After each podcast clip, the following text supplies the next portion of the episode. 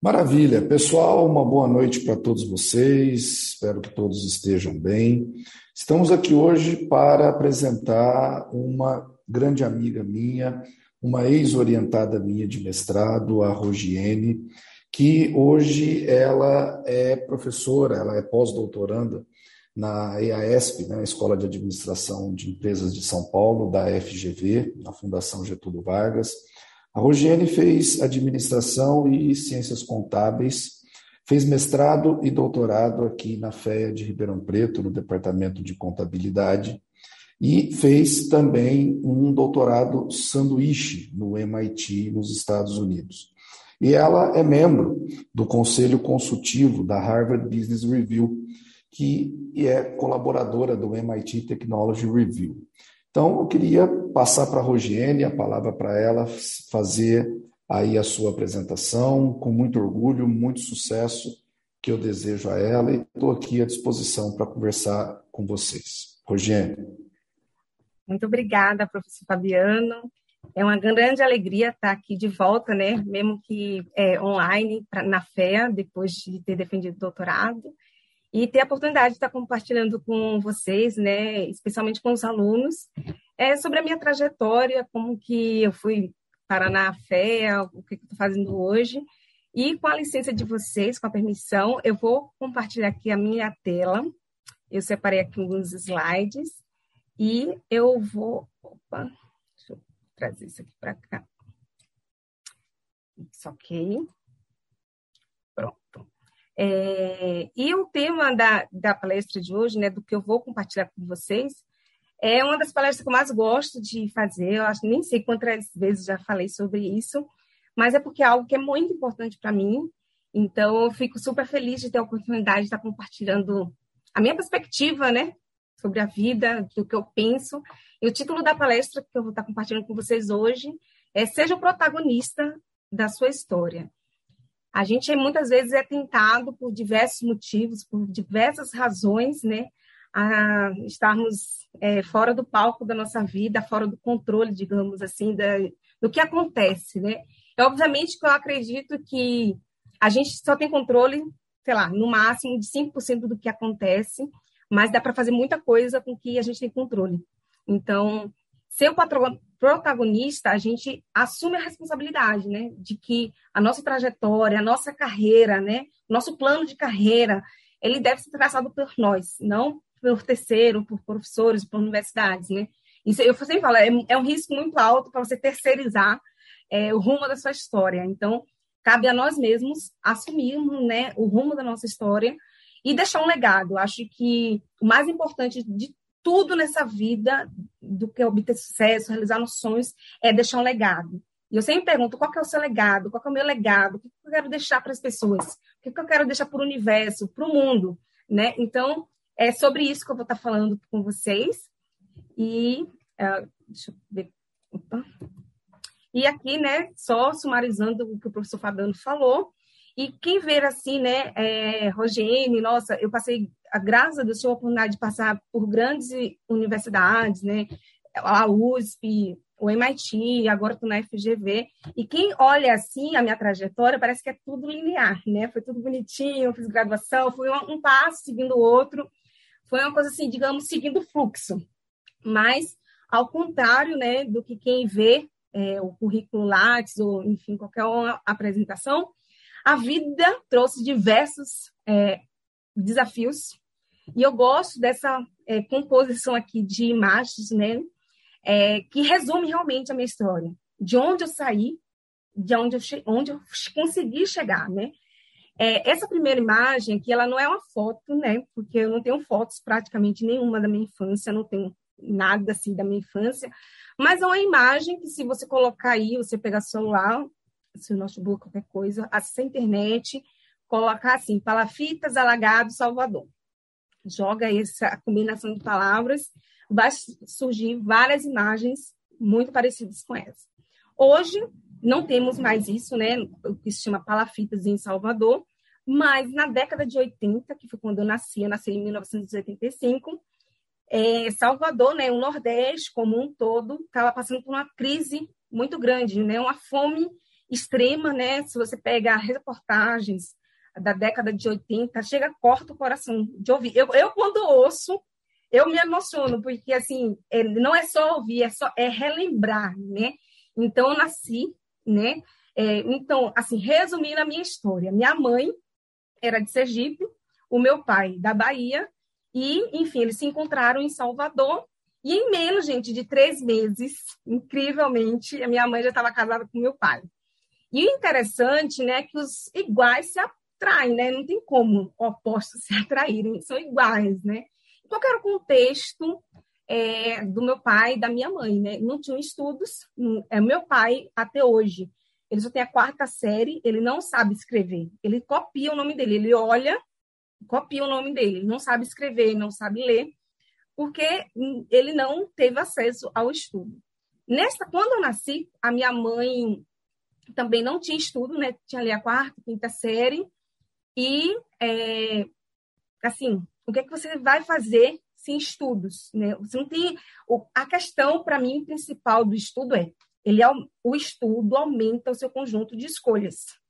Esse que é o maior benefício do estudo. Porque quando você não tem estudo, você se limita. E o seu conjunto é quase assim, quase zero, tende a zero, porque você não tem oportunidades. Então, eu sempre falo, né? Pobre, gente, não tem casa. Esse negócio de ter escritura, comprar casa, não existe isso. Pobre tem o quê? Puxadinho. E isso aqui é um puxadaço que a gente tinha lá na Bahia, em Salvador, que era chamado de palafitas nos alagados. E por muitos anos eu fui ter, gente, esse banheiro, acesso a banheiro, quando eu tinha 9, 10 anos de idade. Até então, não tinha banheiro, porque essa estrutura de casa não permite ter sanitário né? Então não tinha. E isso me incomodava, tudo me incomodava. a, a, realidade era essa. Me incomodava. Eu e eu, eu como nasci, né, já na família é, com é, crenças cristãs e tal, ah, tem que aceitar o que Deus destinou, que Deus deu. Não, eu queria saber por que, que eu que te fui escolhida, né? E isso me questionava muito, me angustiava, porque eu queria saber as respostas. Mas, enfim, esse foi o ponto A. E aqui é o ponto B. Eu, uma menina da favela, da comunidade, uma das, é, se você jogar assim, Lobato, no Google, é um dos bairros, acho que hoje talvez não, acho que hoje tem piores, né? Mas na época era o bairro com maior índice de criminalidade em Salvador, né? E como que essa menina, que nasceu nesse contexto, foi parar no MIT? Foi fazer o doutorado no MIT. Passou pela USP, foi para o doutorado sanduíche no MIT e hoje estou aqui compartilhando com vocês. É isso que eu vou estar falando para vocês nos próximos minutos, que é sobre ser protagonista. Né? Eu poderia assumir é, o papel de vítima né? e aceitar, não, é dado, eu não tenho o que fazer. Não, eu queria mudar o rumo da minha história. Né? E uma das perguntas que as pessoas mais me fazem é como que eu saí do ponto A e cheguei ao ponto B? E, assim, é muita coisa, mas eu vou tentar focar nunca é mais importante, que eu acredito que é mais importante hoje. Né? O que é que me fez sair do ponto A e chegar ao ponto B. Né? E tem uma frase é, do Jorge Paulo Lima, que é uma pessoa assim que eu admiro muito e que assim eu tenho um grande carinho por ele e admiração que ele fala assim sonho grande pois ter sonhos grandes dão o mesmo trabalho dos sonhos pequenos é, e essa frase assim sei lá, penetra no meu ser de, de, tal forma que eu sempre fui essa pessoa. Eu sempre sonhava grande, eu sempre imaginava, eu sempre visualizava. Então as coisas foram acontecendo, nem me causa tanta surpresa, porque de alguma forma é, até minhas células já estavam preparadas para isso, porque eu tinha certeza que as coisas iriam mudar de rumo para mim. E para vocês aí, eu não sei quantos conhecem o Jorge Paulo Lima, né? Segura essa pergunta: quem é o Jorge Paulo Lima? Se vocês conhecem, se vocês, sei lá, convivem com ele, se tem contato com ele, ou se conhece ele de mídia. Ele é uma pessoa que, assim, faz parte da vida de muitos brasileiros, né? Vou dar dica: ele é um dos maiores sócios de uma empresa de cerveja. Fica a dica, viu? E aí, voltando um pouquinho da minha história, né? Eu nasci nesse contexto. E não bastava só a pobreza, porque a pobreza ela desencadeia vários outros problemas. Porque assim, pobreza, sim, quantos milhões de pessoas hoje estão passando, especialmente na pandemia, né? Até aí daria para suportar. Só que, aos cinco anos, eu, hoje eu tenho 35, comecei a trabalhar com cinco anos de idade. Eu comecei a trabalhar, ter, trabalhar assim, ter responsabilidade, viu? Pegar o dinheiro do cliente, segurar o dinheiro, passar para minha mãe, ter responsabilidade no que a gente chama de vendagem. Na feira, a linguagem é vendagem. Hoje vai ter vendagem, hoje a vendagem vai ser boa. E por muito tempo, eu achava que o fato de ter que começar a tra trabalhar muito cedo, não ter tido infância, porque eu sempre fui coberta né, de responsabilidades, tinha sido uma desvantagem na minha trajetória. Hoje, eu olho para o meu passado e faço uma releitura dele. Na verdade, me trouxe muitos benefícios. Então, eu aprendi na feira, vendendo, é, eu aprendi sobre marketing, eu aprendi sobre experiência do cliente, eu aprendi tanta coisa, eu aprendi sobre relacionamento com os fornecedores. Então, assim, foi me trazendo várias coisas que se eu não tivesse começado a trabalhar cedo, eu não teria é, tido essa experiência, né? Essa outra perspectiva de olhar o mundo. Então, é, isso aí já foi agregando na pobreza, né? Porque assim, todo mundo tinha que trabalhar. E eu lembro que, enfim, uma grande parte da nossa vida, cinco pessoas viviam, gente, assim, na década de 90, anos 2000, com, sei lá, 90 reais. Cinco pessoas, né? Então, assim, era muito. O problema da feira é que você trabalha muito e o lucro é baixo, né? Então, isso também me incomodava, né? E aí eu não tinha tempo também para estudar, mas eu cavava tempo para ter tempo para o estudo. E aqui é, é uma parte da minha família, que termina aqui, não coloquei a foto do meu pai, me esquecendo, mas eu sempre tive uma preocupação muito grande, porque na onde eu nasci, né, no Lobato, né, lá no subúrbio, a gente tinha vários problemas.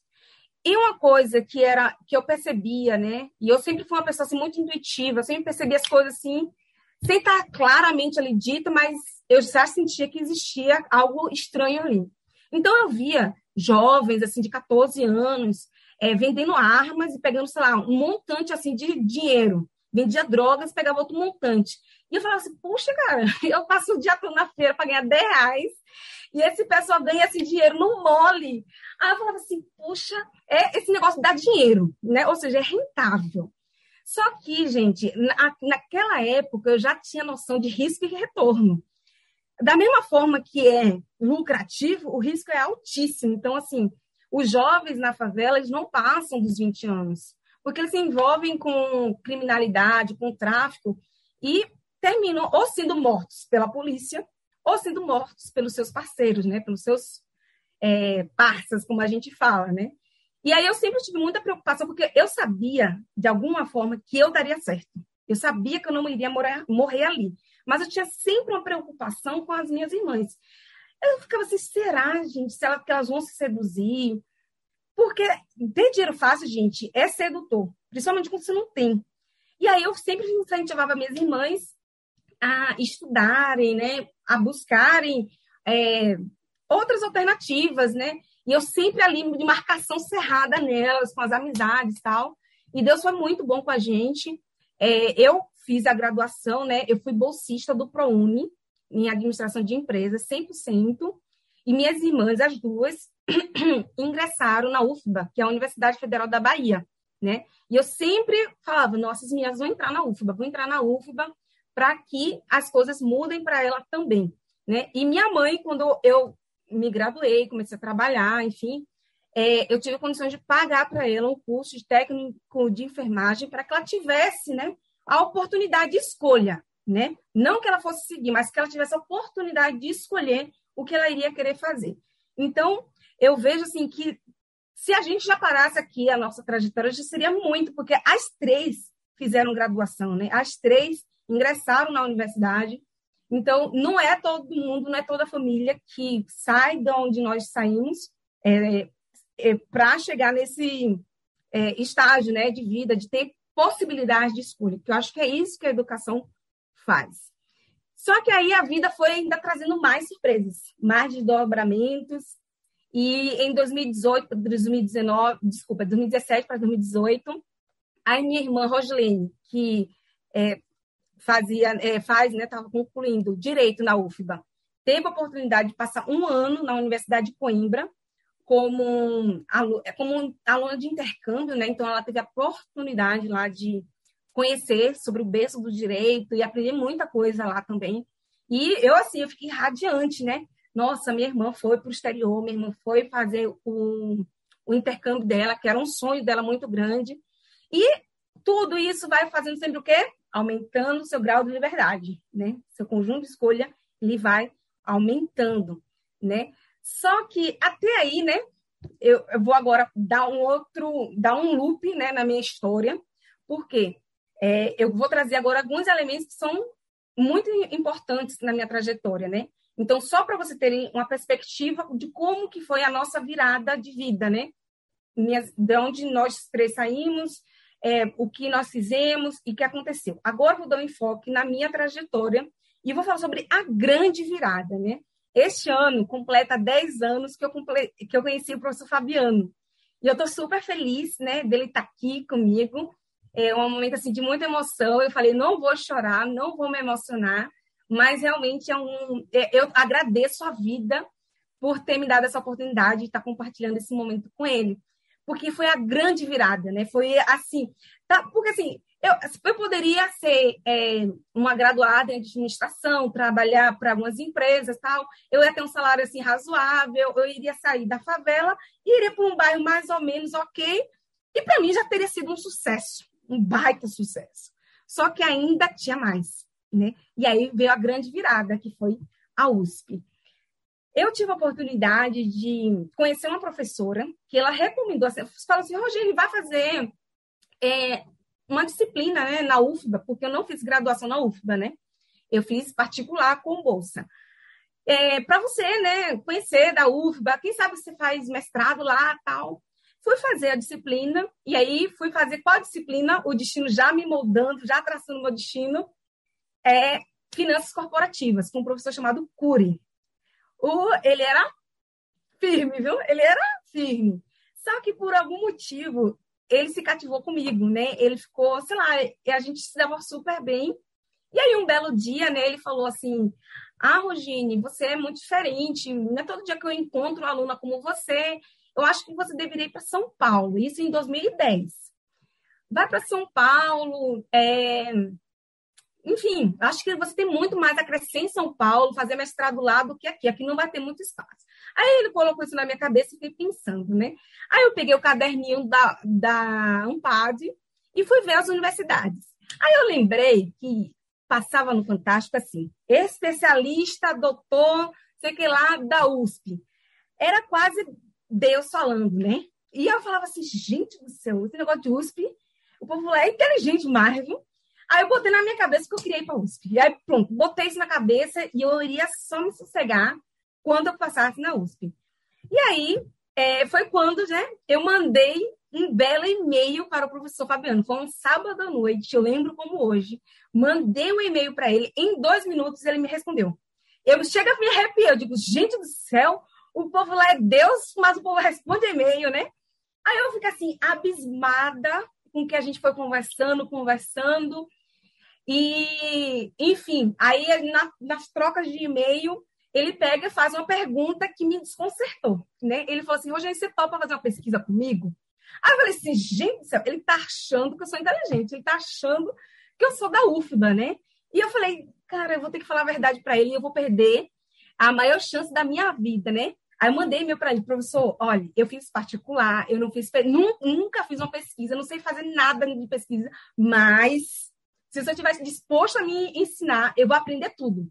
Mandei um e-mail e comecei a chorar, porque eu não acreditava que o destino estava trazendo isso para mim. Eu achava que ele mandasse assim, ah, ô oh, minha querida, desculpas, eu entendi, eu entendi errado, achava que você já tinha experiência, mas no futuro a gente se encontra. Aí eu comecei a chorar. Gente, daqui a pouco, em cinco minutos, o professor Fabiano me manda e-mail. Não, não tem problema, segue cinco artigos, já começa a ler, a gente vai começar a trabalhar tal.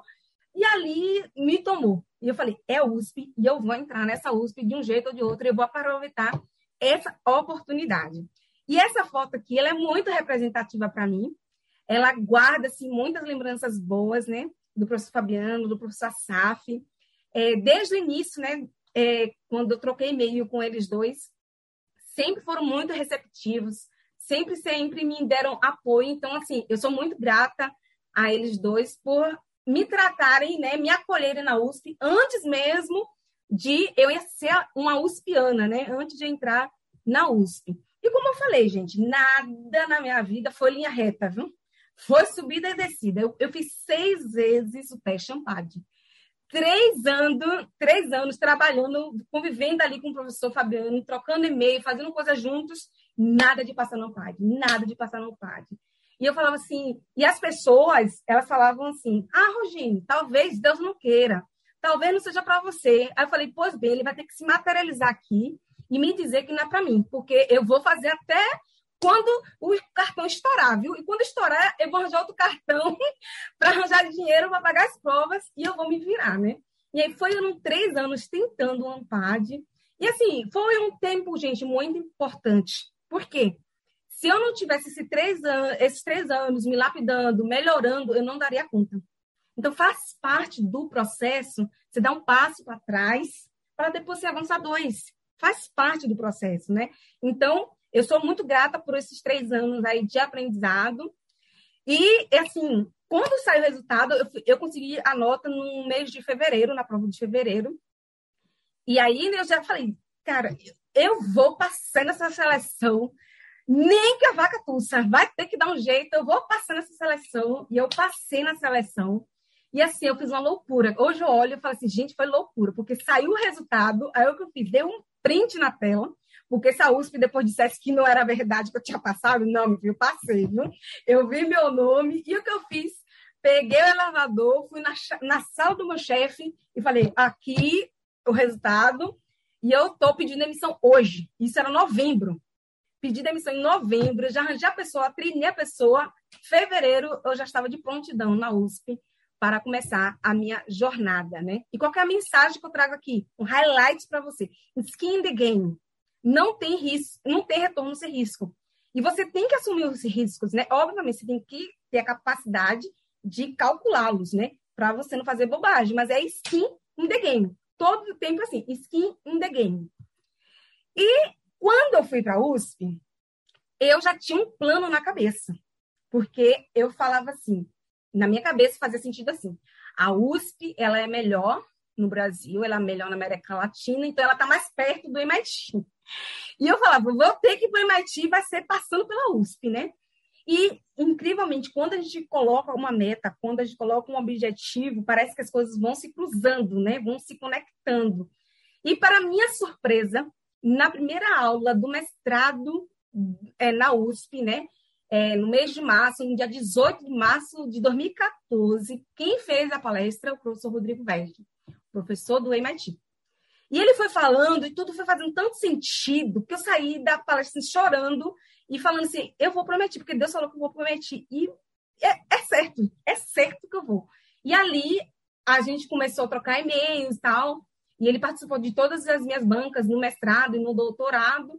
E eu tinha certeza, eu tinha certeza, né, que eu iria para o MIT. Foi fácil? Foi rápido? Não. Levaram-se quatro anos. A primeira vez que eu almocei na casa do professor Rodrigo Verde, aí a gente chegou lá, a gente conversando, eu falei, nossa, professor, as melhores coisas levam tempo. Eu levei quatro anos para estar tá vivendo esse momento, e eu esperaria mais quatro anos, se fosse preciso porque era o meu sonho, né? E essa foto aqui é a primeira vez, gente, que eu pisei no MIT, na, na, na Sloan, né? E assim, eu fui tomada de tanta emoção que eu não queria sair dali. Eu não estava nem com roupa apropriada e estava tipo assim, uns 10 graus, se congelando, mas feliz, né?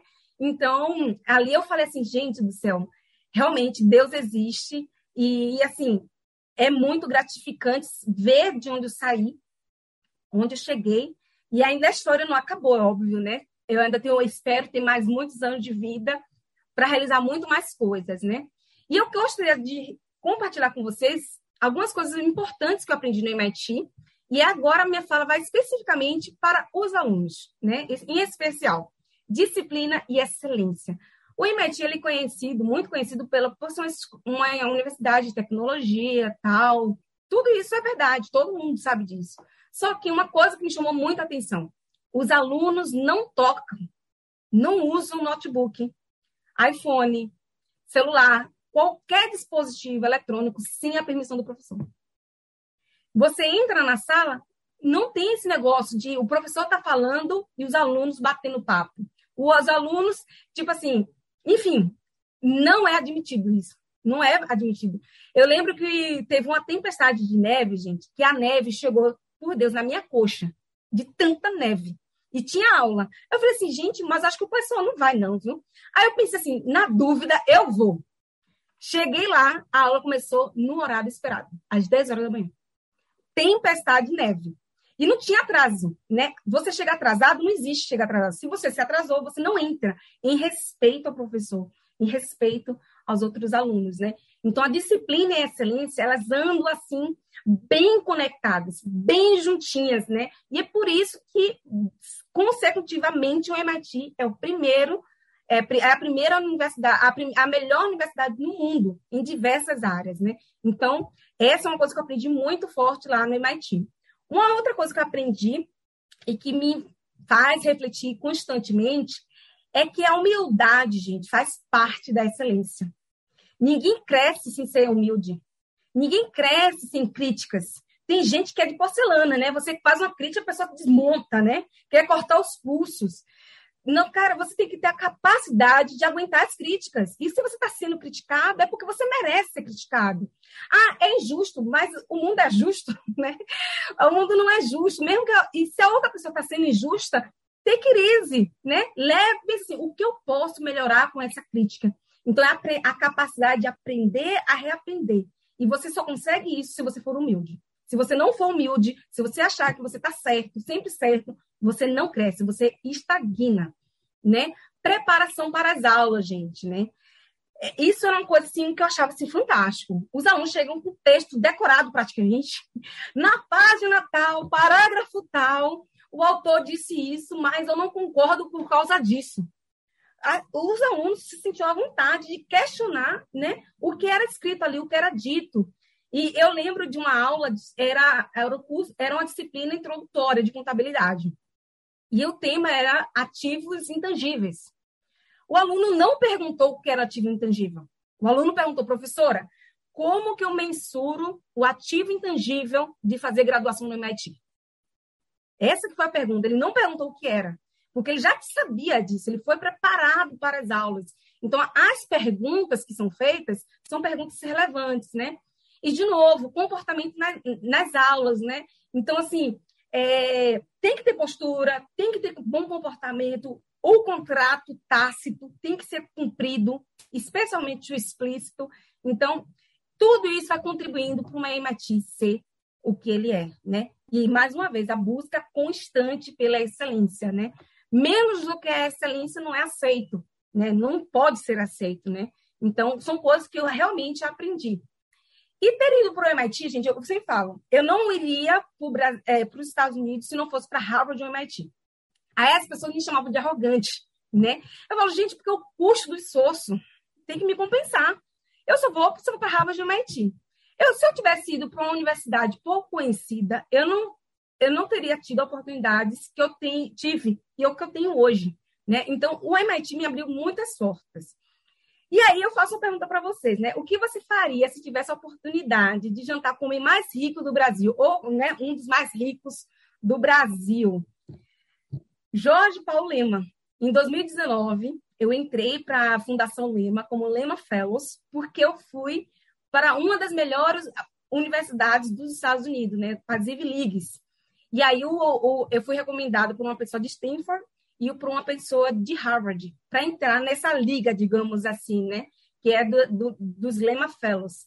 E por estar na Lema Fellows, 2019, passei três dias inteiros com o Jorge Paulo Lema.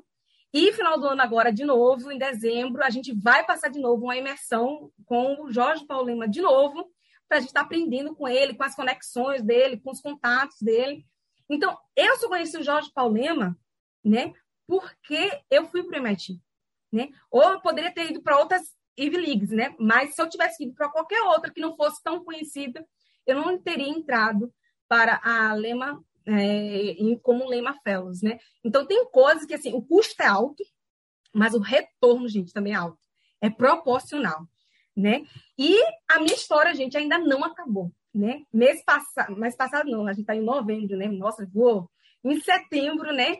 É, ficou oficializado, né, para fazer uma parte do meu pós-doc que eu faço hoje na FGV. É um pós-doc de dois anos e eu vou passar um semestre, né, o segundo semestre, se Deus permitir, né, é, do ano que vem no MIT de novo, agora como é, visiting, né, mas não como visit student, mas como visiting escola, por seis meses lá para aprender mais coisas, para receber mais treinamento.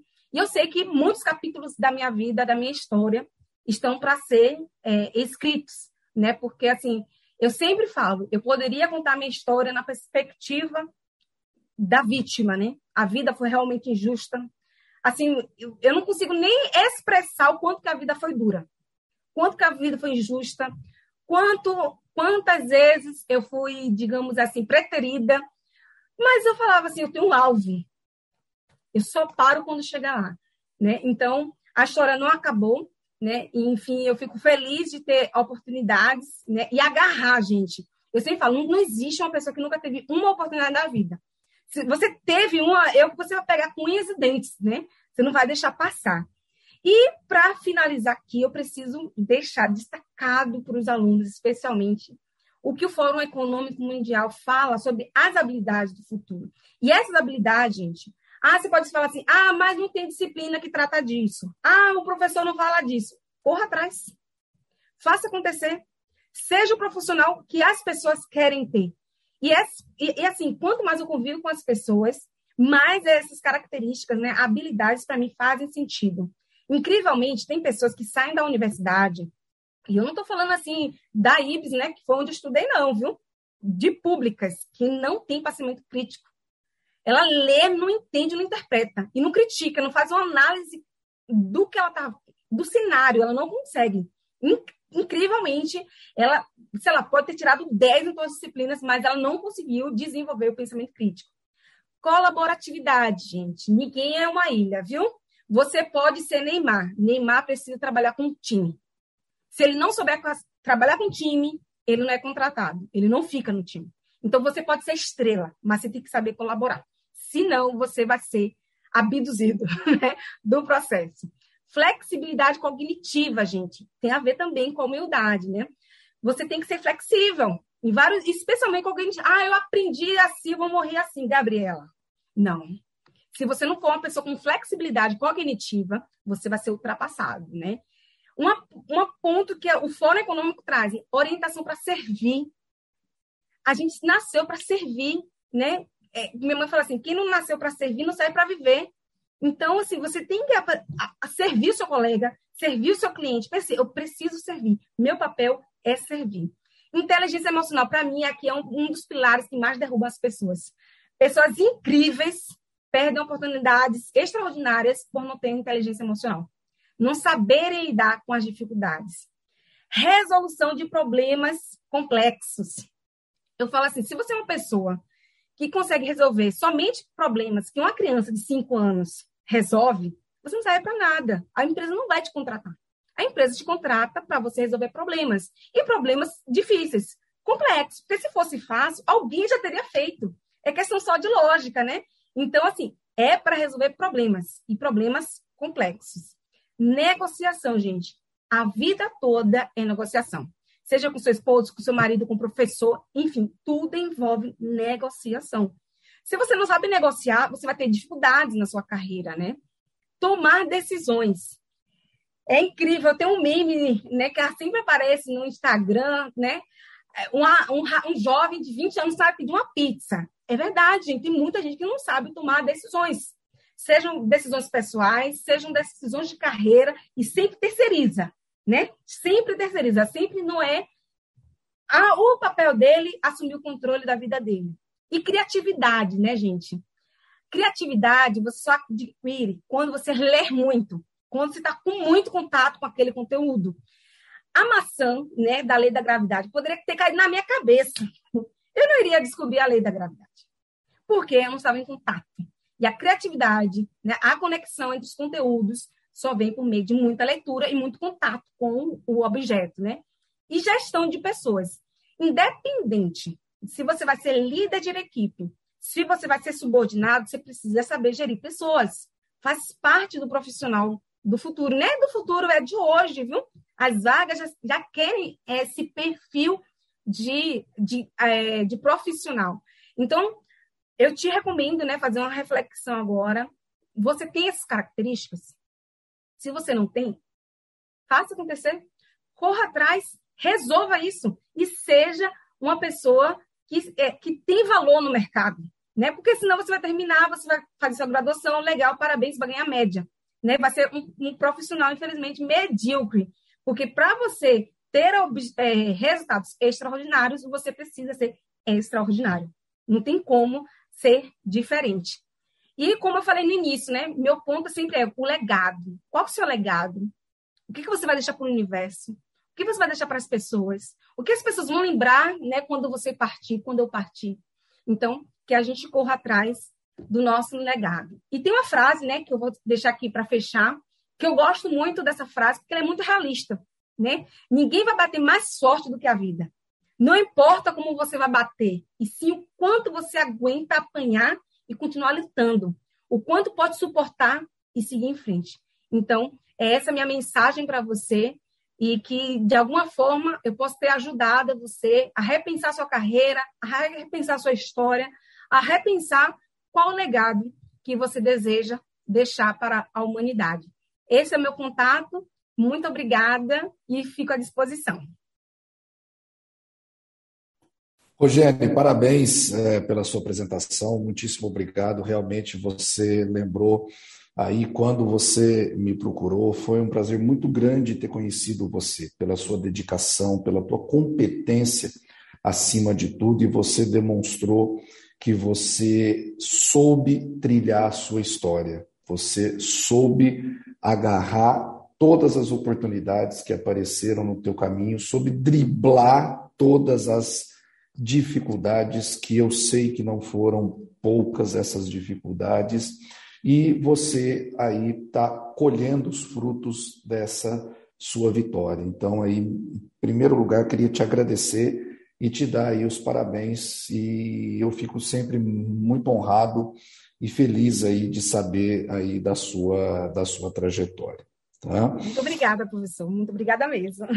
Que legal. É, é, não sei se tem perguntas do pessoal, mas eu queria te fazer uma, né? Você tocou num ponto importante, a relação das é, similaridades que tem dentro da Universidade de São Paulo e dentro lá da escola que você fez é, lá nos Estados Unidos. Né? Eu sempre digo que é, é eles estão, é, os departamentos, a estrutura dos departamentos, não só financeira, mas também a estrutura acadêmica, eles estão passos à nossa, à nossa dianteira, né? por investimentos, por tudo isso. E você destacou dois pontos, né? que um deles é a questão é, das oportunidades, do tratamento que eles dão aos alunos e dessa relação entre o que você percebeu daqui, das diferenças entre os comportamentos e as atitudes de um lugar e de outro. Né? Isso é, vem da cultura deles, isso vem do sentimento que eles têm em relação aí à, à universidade. É, e é, isso a gente vê também em várias empresas, e você está tendo contato aí na GV agora com essa situação. É. Né? Você vê essa diferença que nós temos. Né? Você enxerga ao, é, no futuro, dentro do que você está vendo, olhando pra, daqui para frente, né? Tá. É, você é, acredita que todas essas estruturas dependem apenas do, do poder público ou também é, haveria espaço para outros investimentos privados dentro dessas universidades? Sim, com certeza, viu? Por que, que eu falo isso, professor? Para vocês terem ideia, dentro do MIT tem um prédio da Google. Né? Então, assim, é investimento privado. Então, é, vou, vou dividir minha resposta em dois, dois pontos. Né? Primeiro, a questão do comportamento do aluno. Tem uma questão de incentivo, porque aqui no Brasil, se você faz USP, não importa se você reprovou, se você quase jubilou, se você tem um selo USP, tá ok. Lá no MIT, não. Você mesmo no MIT, você compete com as outras, com seus colegas por carta de recomendação. Então, imagina só, a Google liga lá para o departamento e fala assim, olha, eu quero o melhor engenheiro elétrico que vocês têm na universidade. Se é o melhor, gente, só pode ser uma recomendação. O professor Fabiano não poderia recomendar a Rogine e o Matheus. Não, quem é o melhor? Então, eu e o Matheus, a gente vai competir pela carta dele. Então, se eu me comporto mal, se eu não vou bem na, nas tarefas, não passo com excelência, ele não vai me recomendar. Então, eu já fiquei para trás. Né? Então, tem essa questão do incentivo, porque não basta fazer MIT. Você tem que ter a carta de recomendação, né? O professor fala, olha, realmente a Rogine é a melhor aqui, então vai para Google, vai para a NASA, vai, enfim, para qualquer instituição. Eu garanto, né? Eu dou minha palavra, ela trabalhou comigo, se mostrou excelente e acho que vai ser uma, uma boa aquisição para vocês. Então, tem essa questão também do incentivo. Não basta somente fazer MIT, porque fazer MIT muita gente também faz, né? Então, assim, como, como que eu quero melhor, eu tenho que ter uma sinalização. E a sinalização vem por meio da carta de recomendação. E com relação a investimento, gente, assim, é, primeiro, eu acho que só, só ah, vamos agora, é, só tem, bom, a única variável para resolver isso é, é, dinheiro, investimento, não é. Tem que mudar a cultura, né? O mindset, a forma de ver a vida. Então, por exemplo, quando eu fazia mestrado, né, eu estava ali com um gap muito grande.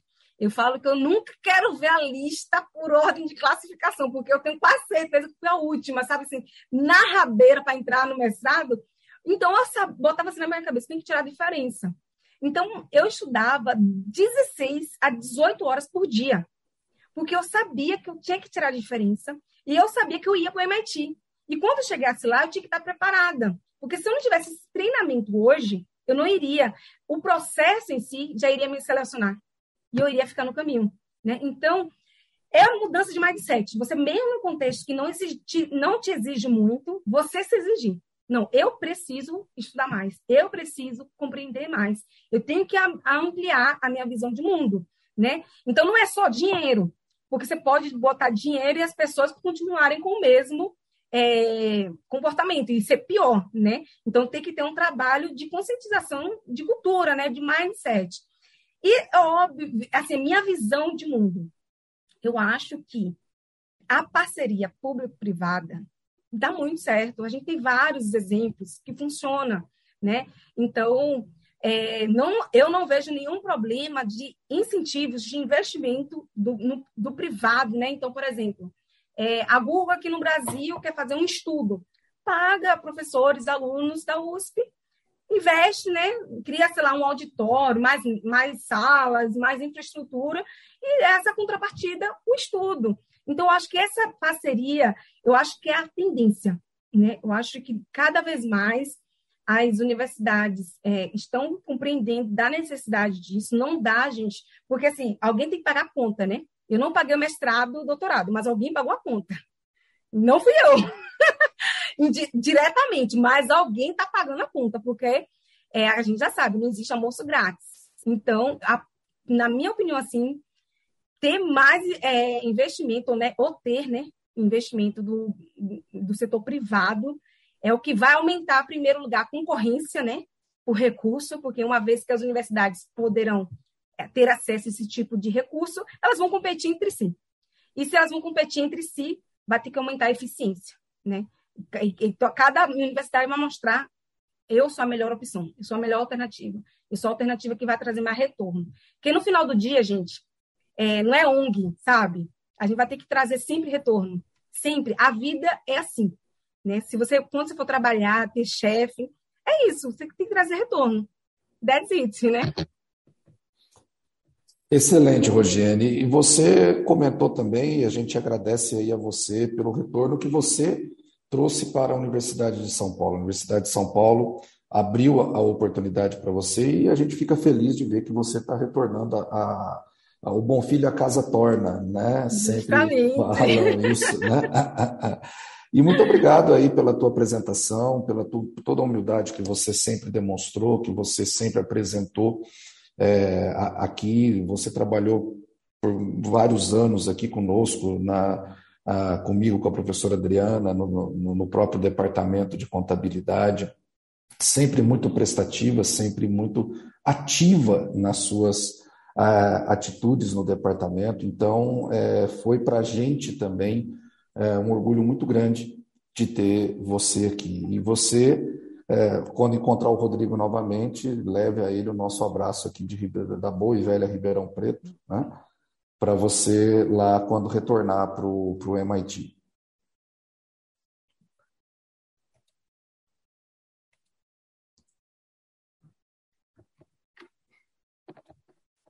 É, Rogênio, você está me ouvindo?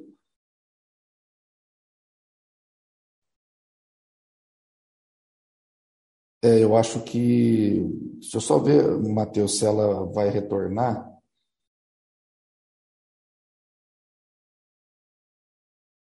Pessoal, vocês viram, então, só para a gente partir aqui já para o encerramento, já faltam três minutos, mas vocês viram a trajetória da, da Rogênia. Eu fui testemunha disso e muito feliz por ter participado, por ter é, atuado nessa carreira brilhante que ela certamente tem pela frente.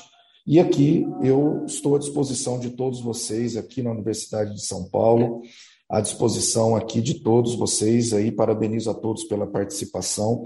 Rogênio, eu estava falando para você, é, você levar Nossa, o nosso minha internet caiu. Tranquilo, para você fazer a, as honras da casa ao professor Rodrigo. Mande a ele o nosso abraço da Boa e Velha Ribeirão Preto. E agradecer a você e à Universidade de São Paulo por ter nos dado essa oportunidade de termos feito pesquisa, trabalhos e ao, ao todo, a todos que estão nos ouvindo, aos, aos alunos, pretensos alunos que é, podem estar aqui nos ouvindo, que sigam, né, que sejam eles os próprios protagonistas das vidas de cada um deles. E você muito bem disse que não há limite para o sonho, não há limite para o esforço também em se buscar a, a trajetória de vida. Meus parabéns. Muito obrigada, professor. E tem uma coisa que eu sempre falo, né? Não tem motivação se não tiver transpiração. Se você está motivado, você tem que transpirar. Você vai ter que transpirar, fazer acontecer, porque, assim, eu sempre falo, né? Do céu cai chuva, gente, e a chuva cai para todo mundo, então não é diferencial. Então, cabe a nós mesmos, né? Buscar, é, trilhar o nosso caminho e deixar o nosso legado, né? Então, essa que é a mensagem que eu tenho para vocês hoje. E você fez o que eu sempre falo para os meus alunos quando, quando muitos me perguntam qual que é o melhor investimento, né? É, não, não são ações, não são ativos, o melhor investimento é em você mesmo. Né? Você é que faz as suas escolhas aí. Parabéns a todos aqui, muito obrigado a FEA pela organização, parabéns aí a todos e parabéns a você, Rogério. Fico feliz em estar Obrigada, falando com professor. você, muito orgulhoso de você. Meus parabéns de coração, viu? Obrigada, professor. Eu que agradeço toda a oportunidade que a USP me deu, por meio, inicialmente pelo senhor. Enfim, eu só tenho a agradecer e eu espero de alguma forma ter contribuído para esse evento. Obrigada. Nos encontraremos em muitos trabalhos por aí. Sucesso para você, viu? Tchau, professor. Tchau, pessoal. Muito obrigado. Até mais a todos vocês. Uma boa noite. Este é mais um conteúdo produzido pela Faculdade de Economia, Administração e Contabilidade de Ribeirão Preto, a FEA-RP USP. Veja todos os nossos conteúdos em vídeo em nosso canal do YouTube ou acesse o site media.fearp.usp.br para acompanhar também nosso podcast.